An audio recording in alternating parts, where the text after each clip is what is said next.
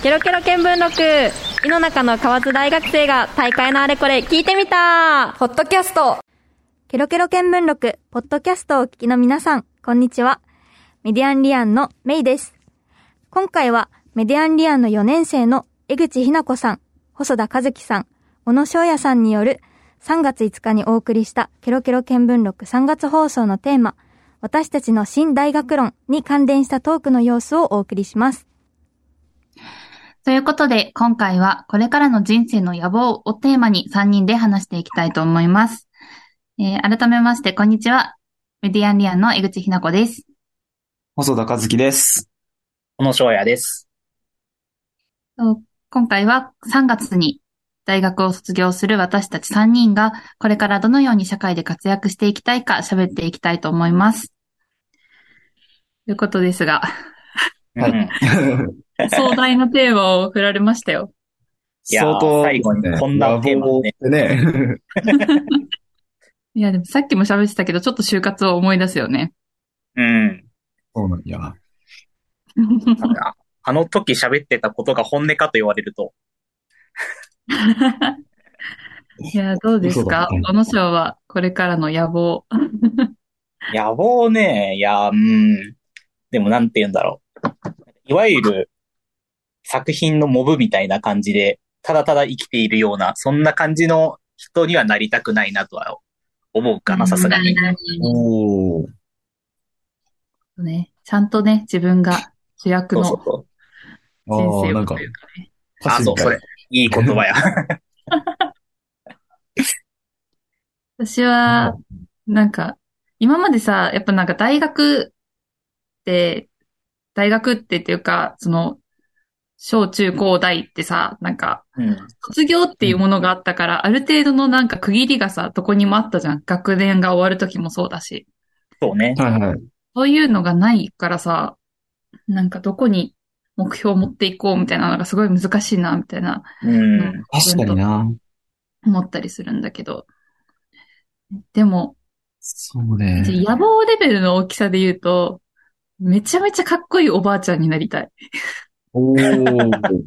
まあいいよね。なんかかっこいい。かっこいいおばあちゃん。おばあちゃん、そうね。いいね。確かに。かっこいいおばあちゃんになりたくて、で、私今年決めてるのが、うん。毎月、あの、一冊本と一本映画館で映画を見るっていうのを決めてて。おー、おしゃれな。なんか、時代をちゃんと見てきた人ってさ、なんかかっこいいなって思って、時代をちゃんと見て、ちゃんといろんなものをインプットしながら生きてきた人ってかっこいいなって思ってて、うん、なんか、サブスクとかだと、自分が好きなのしか見ないじゃん。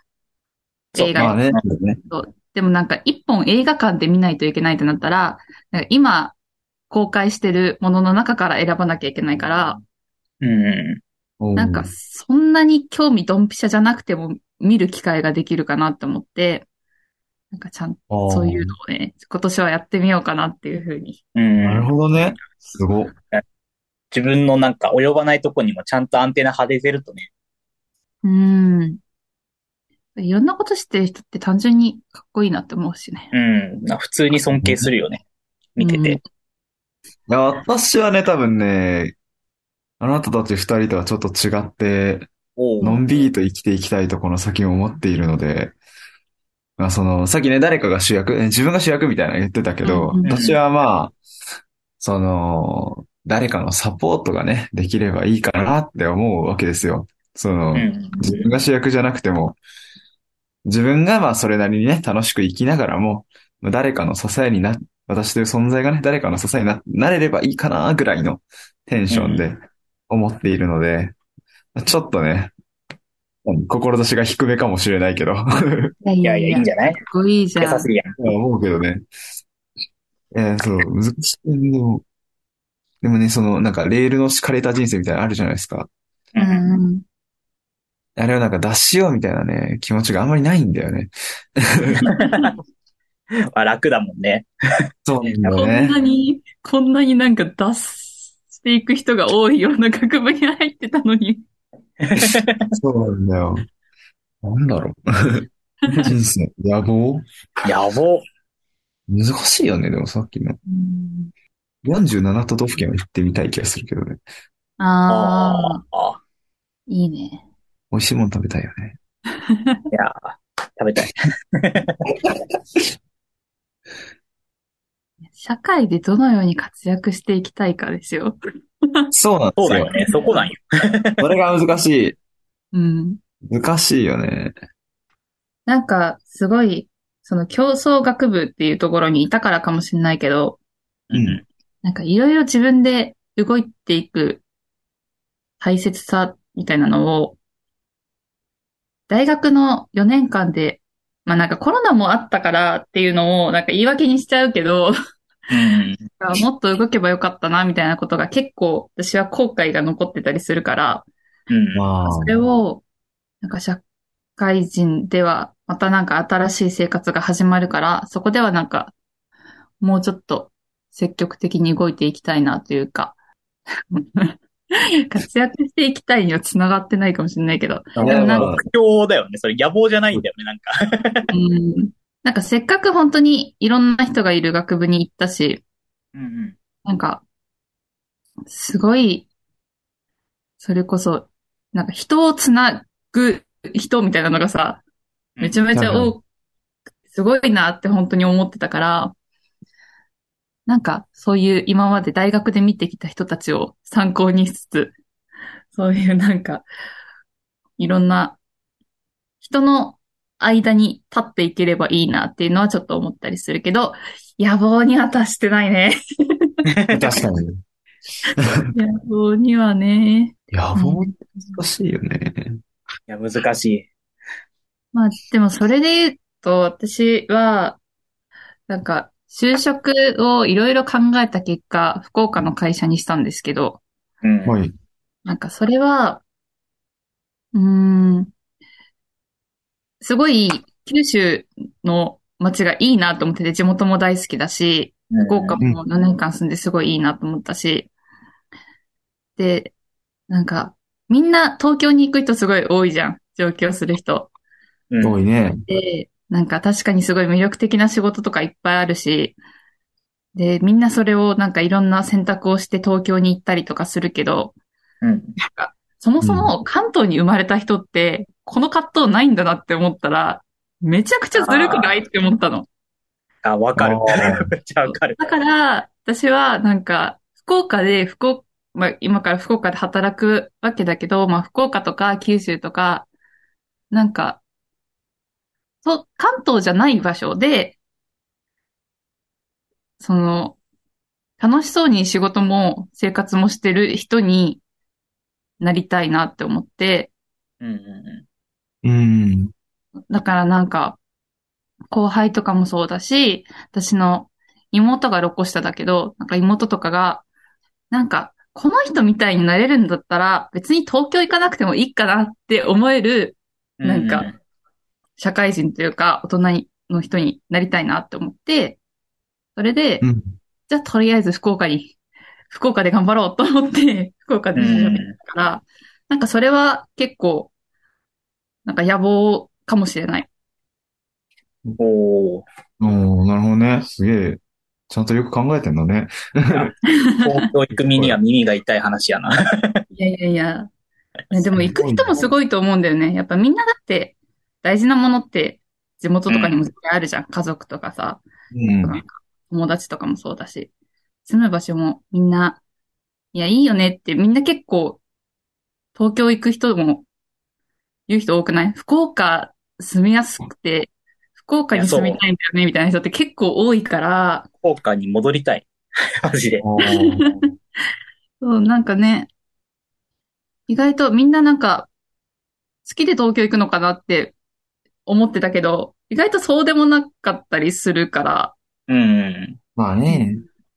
そう、なんかかっこよく言えばロールモデルじゃないけど、いいなって、なんか楽しそうにしてるな、この人、この人みたいにしたら楽しいかなって思わせられるような大人になれたらいいなっては思うね。その考えめっちゃ共感できるよ、私も。いや、わかる。地元に結構帰りたいなっては思ってるから、うんいつか。その中で、まあ特にね、下の世代とかに触れ合うってなったら、やっぱり地元いいところだよっていうのを、まあ特に福岡にね、地元の良さに気づかされた部分もあるので、地元っていいところだよで、地元にね、もっとうん。長く欲しいな、みたいな、い、い、長くいようと思ってもらえるようなね、存在にな、なるっていうのは結構大きいかもしれない。うんなんかやっぱ、若い世代をさ、いかに、その、地方って特にそうだけど、地元に残していくかっていうのがさ、うんやっぱ、すごい大事じゃん。なんか自分が好きな街を守るために、すごい大事なことになるんだろうなって思うから。うんい。や、そうね。いや、やっぱ就職してて思ったのが、業界を絞ると本当に本社とかが東京ばっかりでどうしても上京しなきゃいけないっていうのがあって、やっぱ地元にそういう選択肢を持ってこれるようになれると、いいなっていうふうには思うな。おー、そうね、確かに。ねそれはすごい思うな。やっぱ。ね、選択肢をいっぱいね、作らないと。うんうんうん。うん。うん、そうだよね。なんか自分自身もやっぱ選択肢を持っていきたいし、将来の、なんて言うんだろう、下の世代のためにも選択肢を作ってあげたいなっていうのは、ある意味では野望になるんかな。それは多分でかい野望じゃない？結構うんすごいよね。なんか下の世代のことをさ、考えてるってさ、めちゃめちゃなんか大人になった感じだよね。まあ、なんだかんだね、後輩っていうものが何年間もいたわけだから、考えないことはないよねっていうのは思うけど、そんなこと考えるようになったんやなと思う、実際。感慨深いんかなんかわからんけど。まあ、野望はそんな感じですか？こんな感じですかねう。ん。でも、本当になんか地方って生まれ育ったからこその野望みたいなのではあるよね。うん、そうだねそうん。なんか、いろんな、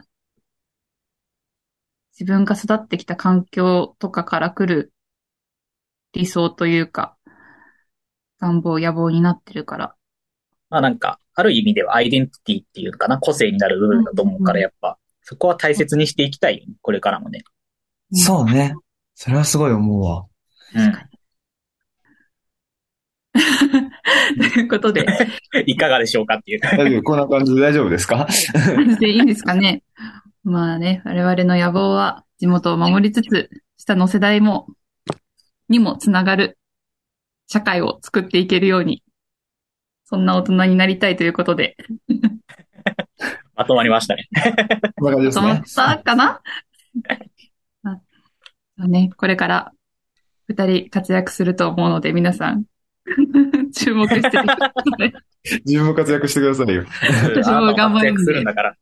頑張ります。じゃあ、三人に注目してください。よよろしくお願いします。ろしくお願いします。これでしまったかな？ここまでお送りしたケロケロ見聞録ポッドキャスト、お楽しみいただけたでしょうか？ポッドキャストで私たちに興味を持ってくださった方は、ケロケロ見聞録の本編もお聞きいただけると嬉しいです。ケロケロ見聞録は、ラブ FM で毎月第1日曜日の夜10時から11時まで放送しています。ここまでのお相手は、メディアンリアンよりメイでした。Love FM Podcast. ラブ f m のホームページではポッドキャストを配信中スマートフォンやオーディオプレイヤーを使えばいつでもどこでもラブ f m が楽しめますラブ FM.co.jp にアクセスしてくださいね Love FM Podcast.